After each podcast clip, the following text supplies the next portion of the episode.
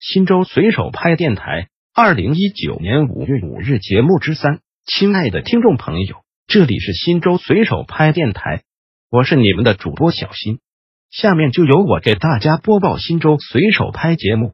您也可以关注新州随手拍微信公众号 pp 零三四零零零，或者进入新州随手拍官网 www 点零三四零零零点 gov 点 cn 反映问题，互动交流。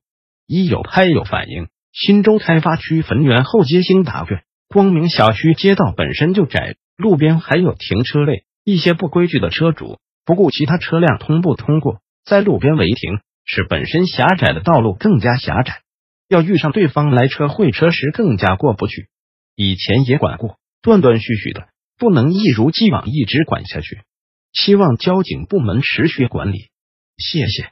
新州市公安交警。应于六天十五小时内进行回复逾期小编，将进行超时回复督办。二有拍有反映，五堰移民小区物业撕毁绿化改建车棚，有没有合法手续？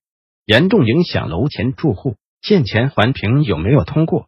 电动车噪音离楼前那么近，怎么消除？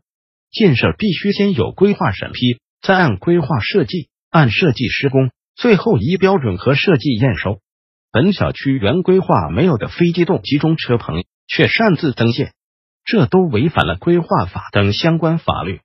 各建筑物、构筑物的数量、位置和相互距离、容积率和绿化率都在规划中进行了明确，一经审批就具有法律效力，任何组织不得擅自变更。